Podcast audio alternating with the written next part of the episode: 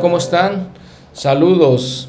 Este es el programa Ven, sígueme, el episodio número 37 de El Antiguo Testamento, Reflexiones de las Escrituras es el podcast en el cual vamos a hablar ahora, después de ver algo de historia, después de ver algunos otros libros como Esther, como Job, vamos a hablar de los libros poéticos.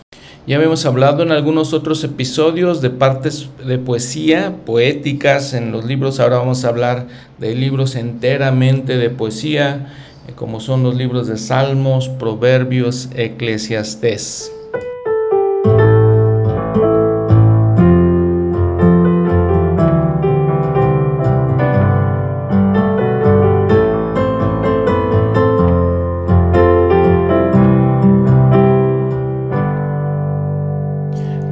Como siempre, agradeciéndoles su atención, agradeciéndoles que escuchen este podcast. Espero que estemos aprendiendo mucho. Y este, vamos a hablar de esta parte que en su manual Ven, sígueme, son varios eh, capítulos que, de los que, en los que tratamos de, de un libro específico que es Salmos. Eh, la explicación que viene en su libro, en su manual, es perfectamente muy, es muy interesante y les, voy a, les voy a leer algunas partes de ella porque es, es muy, eh, explica muy bien. Es una parte en donde dice eh, ideas adicionales eh, que vienen en su manual. Son partes extra de las, de las lecciones. Son ideas a tener presentes. Y habla de la lectura de poesía en el Antiguo Testamento. Básicamente nos dice que para nosotros eh, la poesía regularmente significa que son, mensajes eh, que vienen en rima. Nos, nos, viene una rima y aprendemos de esa manera. Para los judíos, para los hebreos, era diferente la manera en que escribían ellos poesía a veces usan algo muy importante que usan se llamaba paralelismo. Y es algo que tenemos que entender porque nos va a ayudar a entender otras cosas como Isaías y, los, siguientes libros que estamos, que estamos viendo. Eh, cuando, cuando se usa paralelismo, se usan las mismas ideas y se repiten. ¿Se acuerdan que habíamos hablado en algún lugar, en un episodio anterior, de los eh, quiasmos? Que es una evidencia también muy importante en el libro de Mormón de cómo escribían los hebreos, los judíos. Y nos decía entonces que venía la idea, un eh, enunciado con la idea, y le poníamos A, y luego seguía otro enunciado que le ponemos B, y luego otro enunciado que le ponemos C y luego en el quiasmo se repetía otra vez la C, pero iba de regreso, C, B, A. Entonces les decía la idea A, luego la idea B, la idea C, y en el quiasmo se repite la idea C, y luego la idea B, y luego la idea A otra vez, y ahí se cierra. Es la manera en, que ellos escribían. Nosotros les, les, comentaba, pues nosotros lo hacemos en rima, ¿no? Eh, siempre si ven una poesía en, español, en inglés también, pueden ver que se hacen las rimas, eh, siempre recuerdo mucho una muy famosa que me gusta mucho, una poesía muy pequeña, famosa, una parte poética que escribió el poeta José Martí, un cubano, sí que dice, cultivo una rosa blanca en junio como en enero para el amigo sincero. Entonces ahí está la rima que me da su mano franca y para el cruel que me arranca el corazón con que vivo. Cardo ni ortiga cultivo, cultivo una rosa blanca. ¿Ven? Entonces, todo, todo la, este, la rima ¿no? y, el, y, el, mensaje. Me gusta mucho el mensaje de esta, de esta pequeña poesía. Bueno, entonces los hebreos utilizaban eh, varias cosas, utilizaban un ritmo en sus palabras y un juego de palabras además. Y utilizaban algo que se llaman aliteraciones. Aliteraciones es, dice el diccionario de la lengua española, es una figura retórica de dicción que consiste en la, la repetición de uno o varios sonidos dentro de una misma palabra o frase. Por ejemplo, el verso de un poeta también, Rubén Darío, con el ala aleve de leve abanico. Eso significa aliteración, o eso es una aliteración. Entonces lo utiliza mucho en la poesía hebrea antigua. Y, a, veces se pierden en la traducción, debemos entender también eso. Es diferente, es, diferente, es difícil eh, traducir de otro idioma, de por sí es difícil y, encontrar el mismo sentido eh, a las cosas. Entonces con poesía es, también, también parecido a eso. Porque les digo, las, a veces las palabras significan una cosa. Les comento un ejemplo de cómo las cosas significan diferentes en diferentes idiomas. Eh, en una historia real, un joven llegó a un hospital en Estados Unidos diciéndoles que estaba intoxicado. Para nosotros en español, intoxicado significa que tomamos tal vez alguna medicina por equivocación, que algo nos hizo daño, alguna cosa así. En inglés, intoxicado significa que estás ebrio. Trágicamente, pues el joven no, no lo atendieron y bueno, se volvió un problema. Entonces les digo, si lo traducimos también al hebreo, pues las palabras significan diferentes cosas y entonces es difícil eh, hacer esas traducciones. Em, lo importante es que entendamos que se repiten ciertos pensamientos e ideas. Por ejemplo, ahí les dice su manual Isaías 52.1 dice primero, vístete de tu poder, oh Sión, y luego dice, vístete de tus ropas hermosas, oh Jerusalén. En el Salmo 29 les dice, voz de Jehová con poder, y luego dice, voz de Jehová con majestuosidad. Salmo 29.4. En Amós, en un, en un profeta, dice, Amos 4:6, yo también os hice estar a diente limpio en todas vuestras ciudades, y hubo falta de pan en todos vuestros pueblos.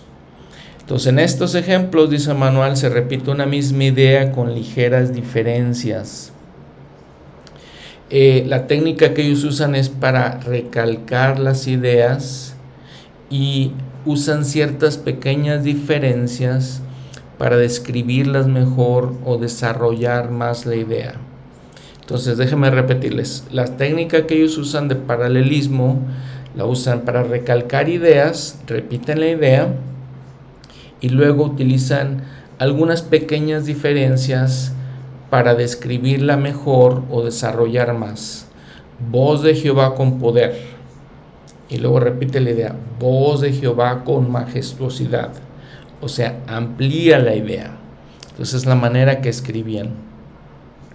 A veces también utilizaban dos expresiones paralelas y utilizaban la misma idea, un lenguaje muy similar y utilizaban un contraste para que entendamos mejor la idea. Por ejemplo, Proverbios 15.1 dice, la blanda respuesta quita la ira, el contraste mas la respuesta áspera hace subir el, furor. La idea es la misma, la respuesta que damos. La blanda respuesta quita la ira, en contraste, la, palabra áspera hace subir el furor. Ese es el, paralelismo. Lo utilizaban de una manera intencional. No, no crean que esa es la manera en que escribían. Eso es, importante que, que entendamos. Y entonces de esa manera, dice su manual, por ejemplo, ellos expresaban sentimientos, expresaban doctrinas, verdades espirituales, de una manera que para ellos era hermosa y también de una manera elocuente. Este, cuando entendamos esto, también tenemos que pensar en quién está escribiendo, por qué le está escribiendo y cuál es el entorno en que lo está escribiendo. ¿Por qué, por ejemplo, dice ahí su manual? Por ejemplo, ¿qué habrá intentado decir Isaías al relacionar poder con ropas hermosas y Sión con Jerusalén. ¿Qué podemos también deducir? Por ejemplo, cuando hablamos de la frase una blanda respuesta, contrastando con la palabra, palabra áspera, que es exactamente lo opuesto. Entonces, esas son ideas que utilizaban. Algo importante que ya les había mencionado alguna vez es que entendamos esa parte, ¿no? Que les digo, estamos hablando de otra cultura, estamos hablando de otros tiempos completamente.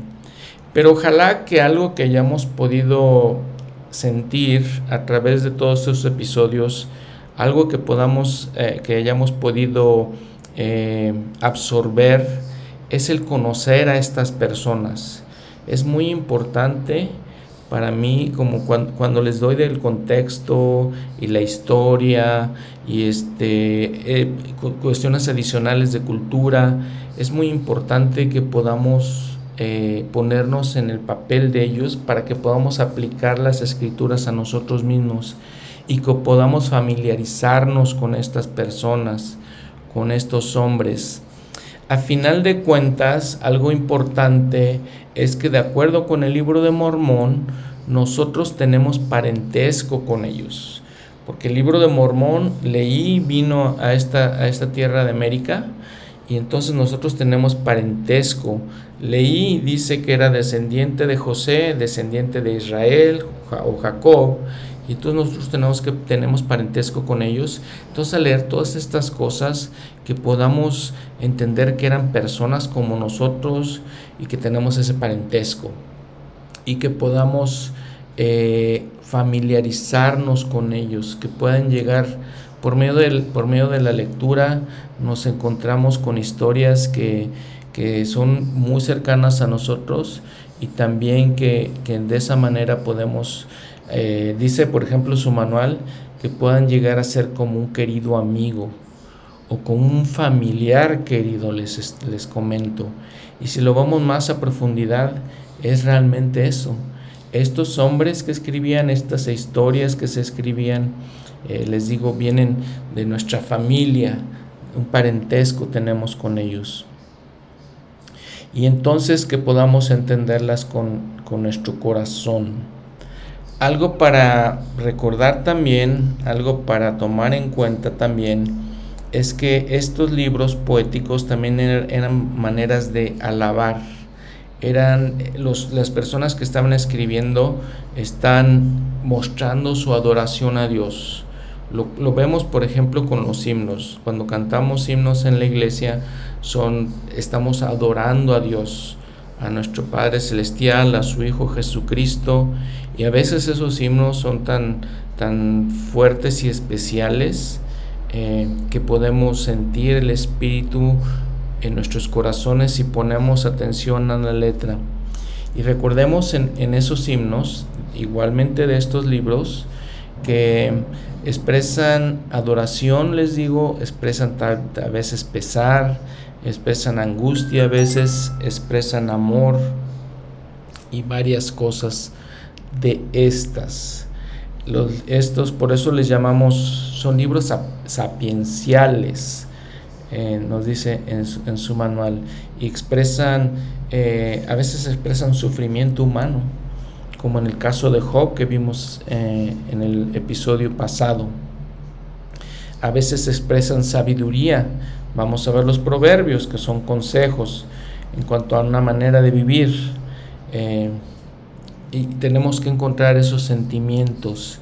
Y no necesariamente lo vamos a encontrar eh, en, el, en, la primera lectura, tal vez a veces hay que leerlos más, hay que orar acerca de ellos, a veces pueden traernos sentimientos de paz, a veces pueden traernos sentimientos de eh, solaz, de consuelo, porque estas personas, los que están escribiendo, les digo, también expresaban esos sentimientos, también sufrían.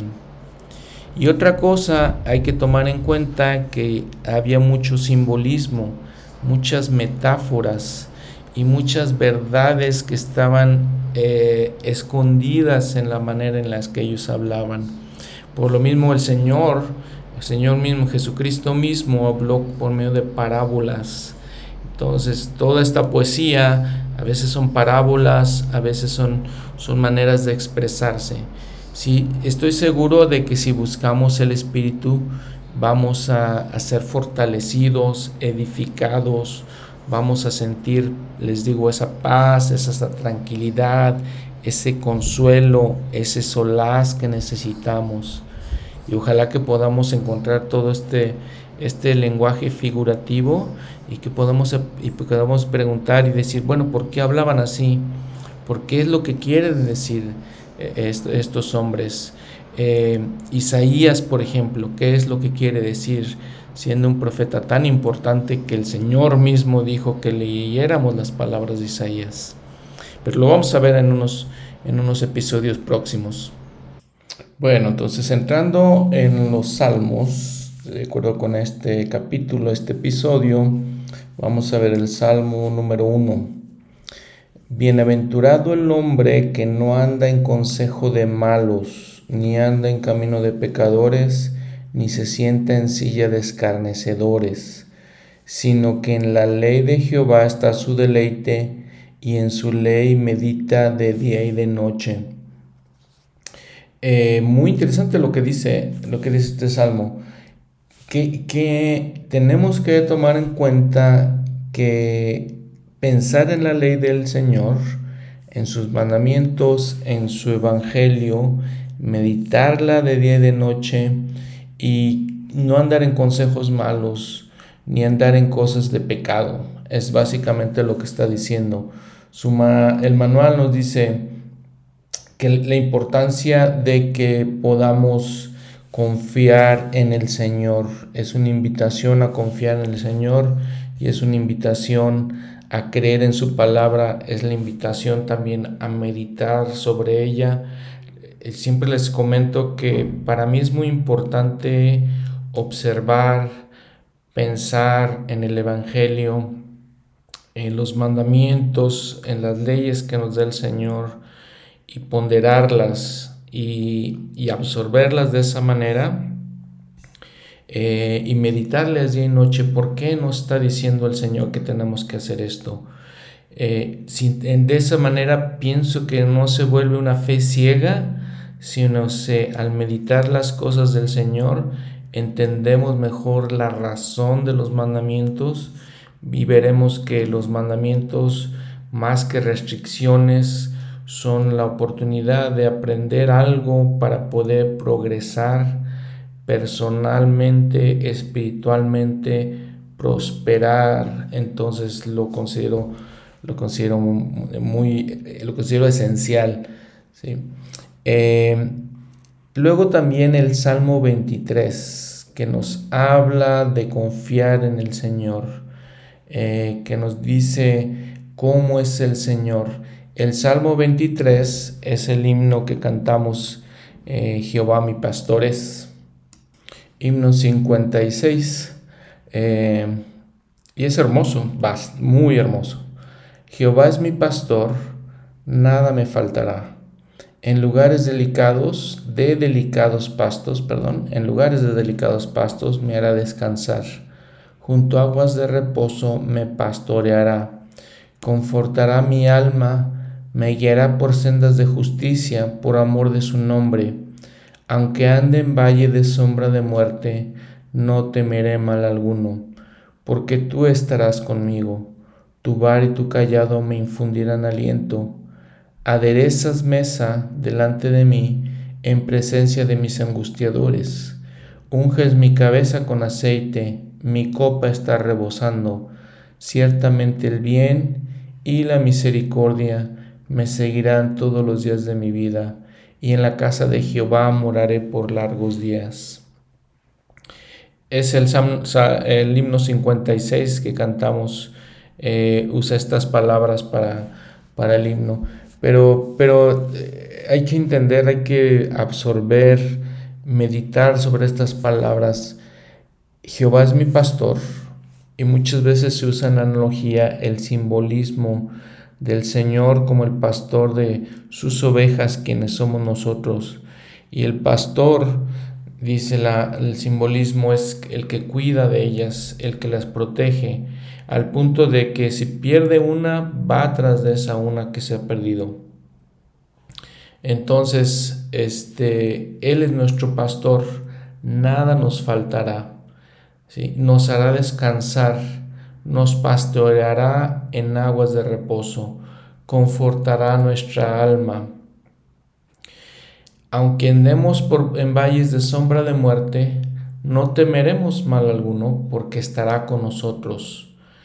Dice, unges mi cabeza con aceite, nos bendice, mi copa está rebosando, de gusto, de tranquilidad, de la paz, de saber eso.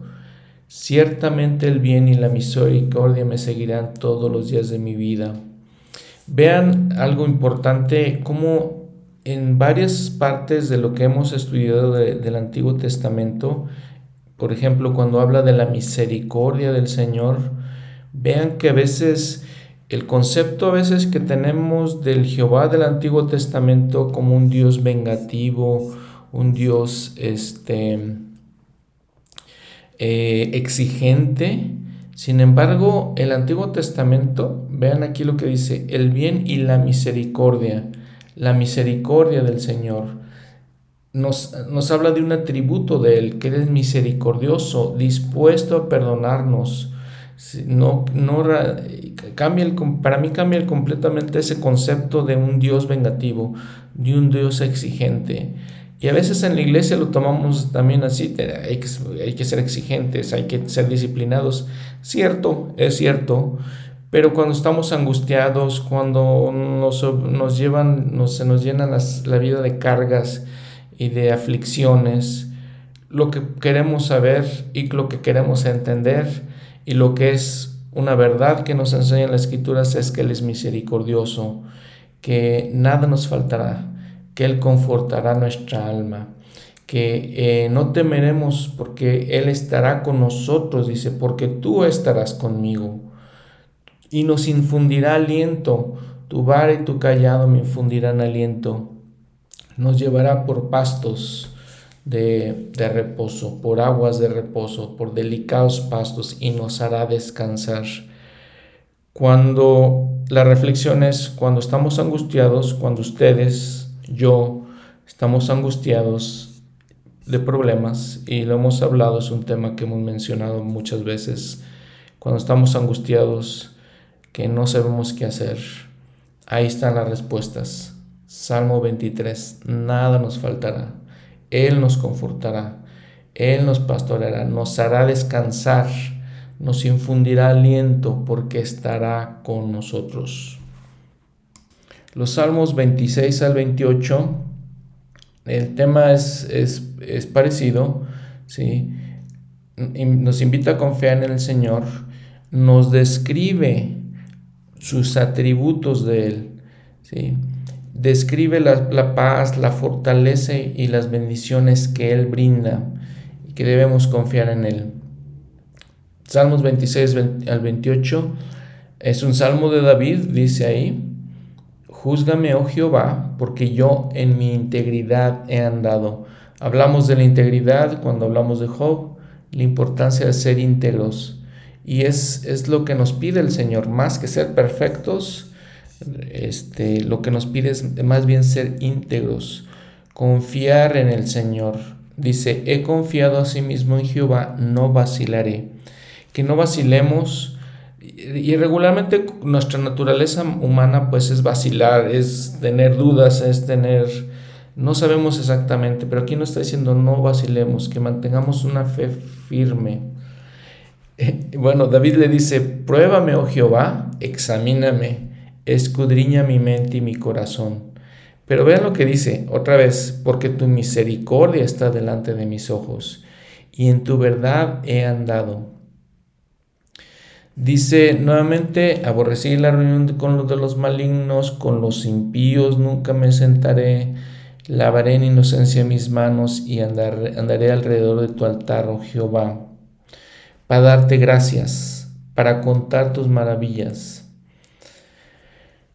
Es lo que, lo que David les está diciendo, vean, ¿sí? Confiamos, confía en Él sin vacilar y le pide al Señor, escudriña mi mente y mi corazón Y, nuevamente quiero, quiero recalcar eso, e, escudriñar la mente y el corazón el Señor, no porque seamos perfectos, porque no lo somos y nunca lo vamos a hacer, sino porque tenemos el deseo de guardar los mandamientos a pesar de nuestras imperfecciones, a pesar de nuestras debilidades, a pesar de nuestras fallas. Tenemos, confiamos en su misericordia pero que nuestro corazón tiene el deseo de hacer lo bueno, tiene el deseo de hacer lo correcto, de no andar en malos pasos, de no andar con los impíos, y no solamente de no andar en malos pasos, sino buscar hacer el bien a los demás. Es lo que, lo que dice este salmo de David. 27 es otro salmo de David, nuevamente expresa los atributos de Dios, hablamos ya de que es misericordioso, habíamos, hablamos de que podemos confiar en Él, hablamos de que Él nos cuida. Dice aquí 27.1, Jesús es mi luz y mi salvación, ¿a quién temeré? Jehová es la fortaleza de mi vida, ¿de quién he, de atemorizarme? Y ahí les, nos da la concordancia con Alma 26:12, dice, sí, yo sé que nada soy en cuanto a mi fuerza, soy débil. Por tanto, no me jactaré de mí mismo, sino que me gloriaré en mi Dios, porque en su fuerza puedo hacer todas las cosas. He aquí, hemos obrado muchos grandes milagros en esta tierra, por los cuales alabaremos su nombre para siempre es cuando Amón y los hijos de Mosía vienen de haber predicado los lamanitas y Amón confía en que lo que han logrado es gracias al Señor. Y entonces este, sigue, sigue David en este salmo eh, expresando todas, todos estos conceptos. Versículo 4, una cosa he pedido Jehová, esta buscaré, que more yo en la casa de Jehová todos los días de mi vida, para contemplar la hermosura de Jehová y para meditar en su templo. David está hablando del templo, la importancia de, ir al templo, de estar en el templo, ¿sí? de estar en, morar en su casa, dice, meditar ahí. Este es lo que, lo que dice. Entonces, el versículo 7, Oye, oh Jehová, mi voz con que a ti clamo ten misericordia de mí y respóndeme. ¿Alguna vez hemos orado de esa manera? ¿Alguna vez hemos pedido al Señor, ten misericordia de nosotros? Ten paciencia con nosotros. Escúchanos. Escúchanos en nuestras debilidades, en nuestras fallas. Le dice en el 9, no escondas tu rostro de mí, no apartes con ira a tu siervo mi ayuda ha sido, no me dejes ni me desampares, oh Dios de mi salvación. Les digo, ¿alguna vez han sentido eso? Lo, he sentido muchas veces y, y he sentido eso, eso de despedir misericordia al Señor, que no, se, no esconda su rostro, que no este, se aleje de nosotros. Es, es, la misma petición, la misma angustia que sentía el profeta José Smith eh, en la cárcel de Liberty, decir, ¿dónde está tu rostro? ¿Por qué te escondes de mí? Y, este, y a veces lo sentimos, muchas veces lo sentimos así.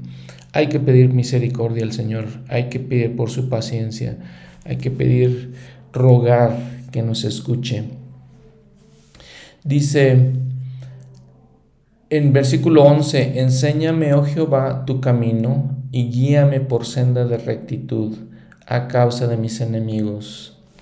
Y le pide David, eh, probablemente, si, recuerdan la historia de David, cuando Saúl estaba persiguiéndolo, este, que estaba tratando de matarlo, entonces probablemente David aquí le está pidiendo la protección de sus enemigos. En el versículo 12, no me entregues a la voluntad de mis enemigos, porque se han levantado contra mí testigos falsos y los que, los que respiran crueldad. Em, vean, vean, no sé si también hemos enfrentado ese tipo de pruebas cuando sentimos que somos acusados falsamente, cuando nos sentimos angustiados, sentimos que tenemos enemigos. David le está rogando al Señor para que lo proteja de sus enemigos. Versículo 14, espera en Jehová, esfuérzate y él alentará tu corazón. Y repite, sí, espera en Jehová. A veces, este, un principio que he aprendido en los últimos años es que tenemos que esperar en el Señor. Esperar a que Él nos dé respuestas, confiar en Él cuando las respuestas no llegan cuando, en el tiempo que nosotros pensamos que las necesitamos. Tenemos que tener ese tipo de fe de esperar en Él. Y nos, nos lleva también a Doctrina y Convenio 98, 2 o 3, esperando pacientemente en el Señor, porque vuestras oraciones han entrado en los oídos del Señor de Sabaoth y están escritas con este sello y testimonio. Versículo 3, por lo tanto, los concede esta promesa con un convenio inmutable de que serán cumplidas y todas las cosas con que habéis sido afligidos obrarán juntamente para vuestro bien y para la gloria de mi nombre, dice el Señor. Algo importante, difícil de lograr, de tener esa calidad de fe, de esperar en el Señor. Les digo, cuando no vemos respuestas, cuando estamos angustiados, pero ese, ese es el, el consejo que nos da David, espera en Jehová Sí, espera en Jehová. Muy bien, bueno, en el eh, Salmo 46 también nos habla de esos temas, estamos tocando estos temas en los salmos de, de la protección del Señor y de confiar en Él. Salmo 46, versículo 1. Vean cómo dice al músico principal, a veces los salmos venían con música, o eran parte de, una música, dice, Dios es nuestro refugio y fortaleza, nuestro pronto auxilio en las tribulaciones. Por tanto, no temeremos aunque la tierra sea removida y se deslicen los montes al fondo del mar, aunque bramen y se turben sus aguas y tiemblen los montes a causa de su braveza. Vean, él es nuestro refugio, nuestro auxilio nuestras, en las tribulaciones, aunque, como le dijo el profeta, le dijo al profeta José Smith, aunque cielo y tierra se unan contra nosotros y las mismas, eh, la, boca de, la boca del infierno misma nos quiera tragar, ¿sí? Ahí está Jehová para auxilio en nuestras tribulaciones. Dice, Dios está en medio de ella, no será conmovido. Dios le ayudará al, romper el alba. Jehová de los ejércitos está con nosotros. Nuestro refugio es el Dios de Jacob. Quedad tranquilos, dice el versículo 10, y sabed que yo soy Dios. Seré exaltado entre las naciones, exaltado seré en la tierra. Qué, hermosa promesa. Quedad tranquilos aquellos de nosotros que confían en Él, aquellos de nosotros que esfuerzan con todo su corazón normalmente y fuerza por hacer lo correcto, que les digo, no son perfectos esas personas, pero se esfuerzan por hacer lo correcto, quedad tranquilos y sabed que yo soy Dios. Hermoso mensaje que nos dan, nos dan los salmos. Los salmos nos hablan mucho de de Jesucristo, obviamente, de su misión. En el Salmo número 2 hace referencia a la, vida terrenal del Señor. En el Salmo 22 de la misma manera. Entonces son, son este, cosas que también tenemos que aprender. ¿sí? Eh, dice, por ejemplo, Salmo número 2, versículo 2, se levantan los reyes de la tierra y los gobernantes traman unidos contra Jehová, contra su ungido.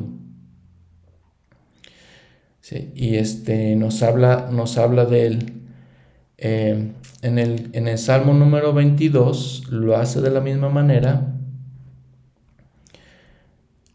Y es, es, algo que, vean, vean, esto es parte de lo que el Señor dice en Mateo 27, 46 cuando está en la cruz, que les había mencionado en, un este episodio pasado lo que, lo que él menciona en arameo, está la parte en español, Mateo 26, 46, y luego abre una parte en arameo, dice, Eli, Eli, lama sabactani.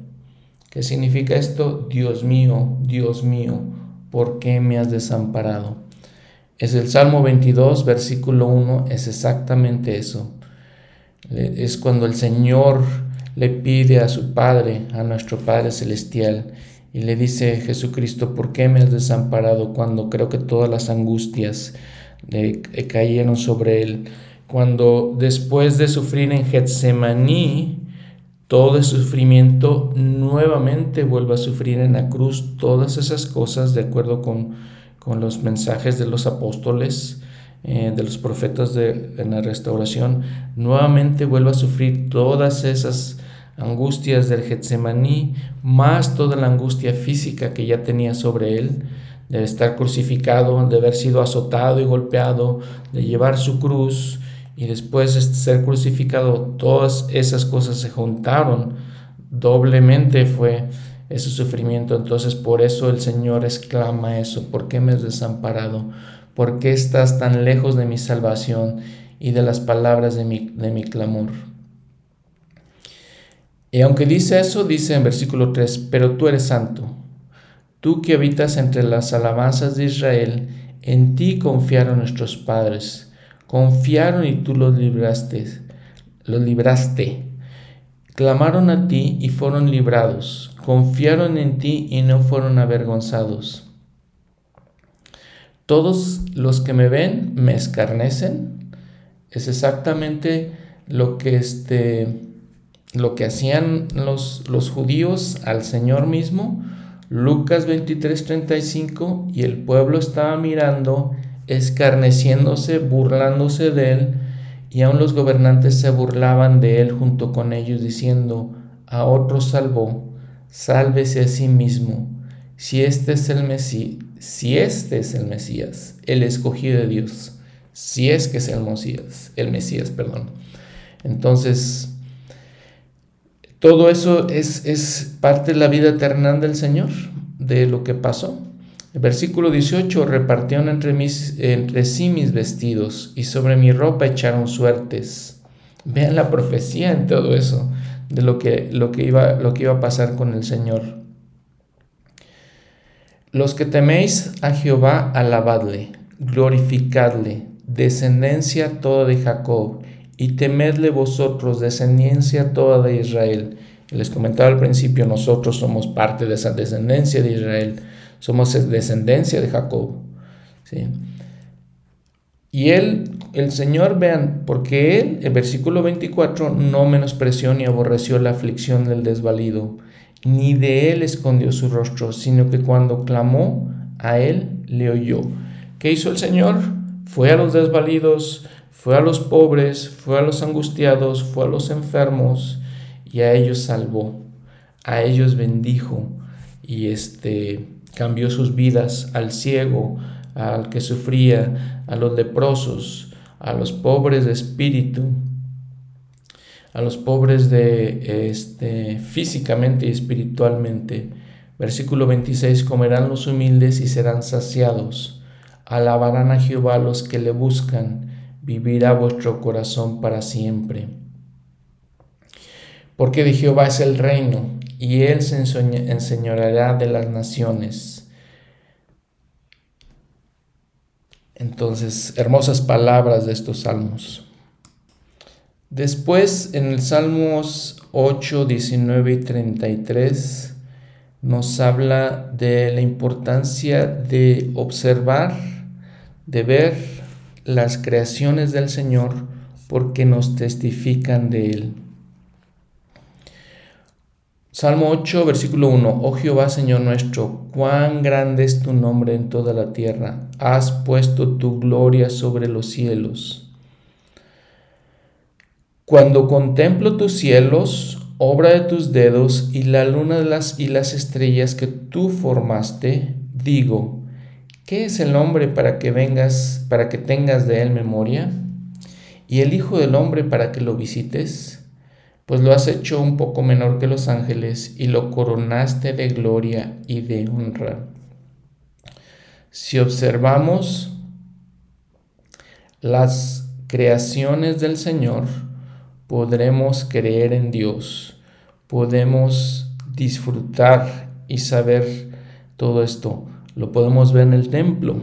Cuando pongan atención, cuando Él crea la tierra y todas las cosas hermosas que sobre la tierra hay y todas las cosas maravillosas, por ejemplo, con nuestro cuerpo, lo milagroso que es nuestro cuerpo, de todas las funciones que, que, hace nuestro cuerpo. Si tenemos hambre, queremos comer. Comemos y nos, nos da energía y nos da vigor. Podemos pensar, hablar, ver, escuchar. Tantas cosas milagrosas, tan todas las creaciones, dice el, del Señor.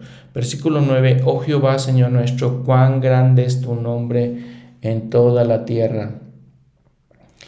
Eh, en, el, en Salmo 19, otra vez otro Salmo de David, dice, los cielos cuentan la gloria de Dios y el firmamento proclama la obra de sus manos. Ellos nos dan, nos hablan, las creaciones nos hablan de Dios y su gloria y nos hacen entender, nos testifican de Él les digo, si ponemos atención, si meditamos, si escuchamos, si observamos las creaciones, ahí veremos que está Dios y tendremos un testimonio. Aunque no lo veamos, y aunque en estas épocas, en nuestros tiempos que hay tanto eh, conocimiento secular y escuchamos que, bueno, que quién creó la tierra y todas esas cosas, los cielos nos dicen quién creó la tierra las creaciones, los animales, nosotros mismos, les digo, nuestro cuerpo nos dice quién creó la tierra. Y observen, les digo, mediten sobre esas cosas. Vean el versículo 7. La ley de Jehová es perfecta, convierte el alma, y el testimonio de Jehová es fiel, hace sabio al sencillo, convierte nuestra alma, ¿sí? Cuando el Señor dice eh, que tenemos que nacer de nuevo, es porque por medio de la, la, expiación y por medio del Evangelio de Jesucristo cambia nuestro corazón, cambia nuestro ser, cambia nuestra alma, se convierte por medio de esta ley de Dios, por medio del Evangelio. El testimonio de Jehová es fiel, hace sabio al sencillo. Si observamos, les digo, si meditamos, si pensamos, podremos recibir testimonio de estas cosas. Muy bien. Dice en el Salmo 33 que cantemos a Jehová, que clamemos a Jehová, que le pidamos. Dice el versículo 5, Él ama la rectitud y la justicia. Y sin embargo nuevamente dice, de la misericordia de Jehová está llena la tierra Nuevamente por la palabra de Jehová fueron hechos los cielos y todas las huestes de ellos por el aliento de su boca. Tema Jehová toda la tierra, tiemblen delante de él todos los habitantes del mundo, porque él habló y fue hecho, él mandó y todo existió. Una cosa que me, que me conmueve mucho es que en algún momento, en algún día en, este, en el futuro, Toda lengua confesará y toda rodilla se arrodillará y clamará y testificaremos que Jesús es el Cristo. El versículo 11, el consejo, el consejo de Jehová permanece para siempre, los designios de su corazón por todas las generaciones. Bienaventurada la nación cuyo Dios es Jehová el pueblo que Él ha escogido como heredad para sí. ¿Qué nación eh, este, conoce, reconoce a Dios como Jehová, como el Señor? ¿Cuál de nuestras naciones es así?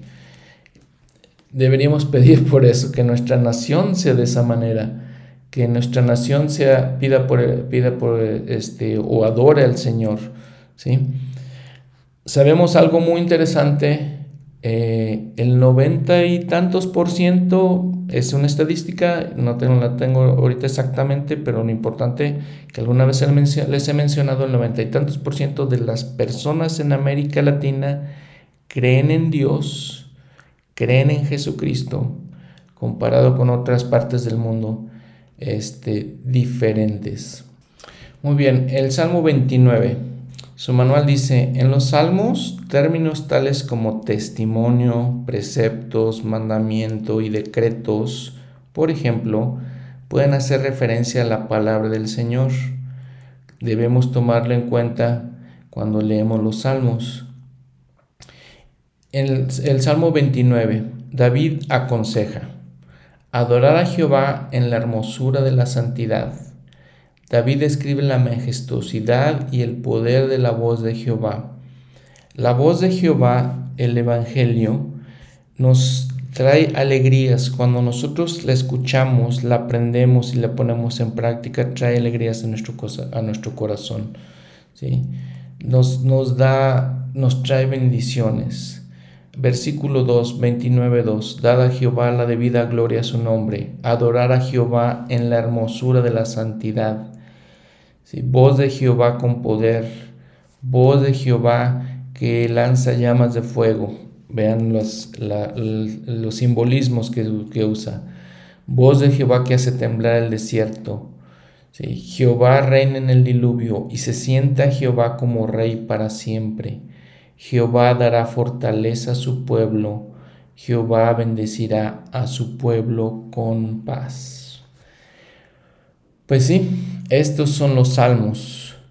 Em, todas las cosas les digo que nos enseñan, todas las, las palabras que nos dan consuelo a nuestro alma, que nos dan entendimiento, que nos ayudan a saber que Él reina y que es todopoderoso y que si, no, si somos, buscamos, lo buscamos, ¿sí? Él nos protege, nos cuida, nos ayuda, nos bendice, nos consuela nos, los salmos que, estos salmos que nos invitan a confiar en Dios, nos describen sus atributos, ¿sí? nos traen paz, fortaleza y las bendiciones que, Él brinda.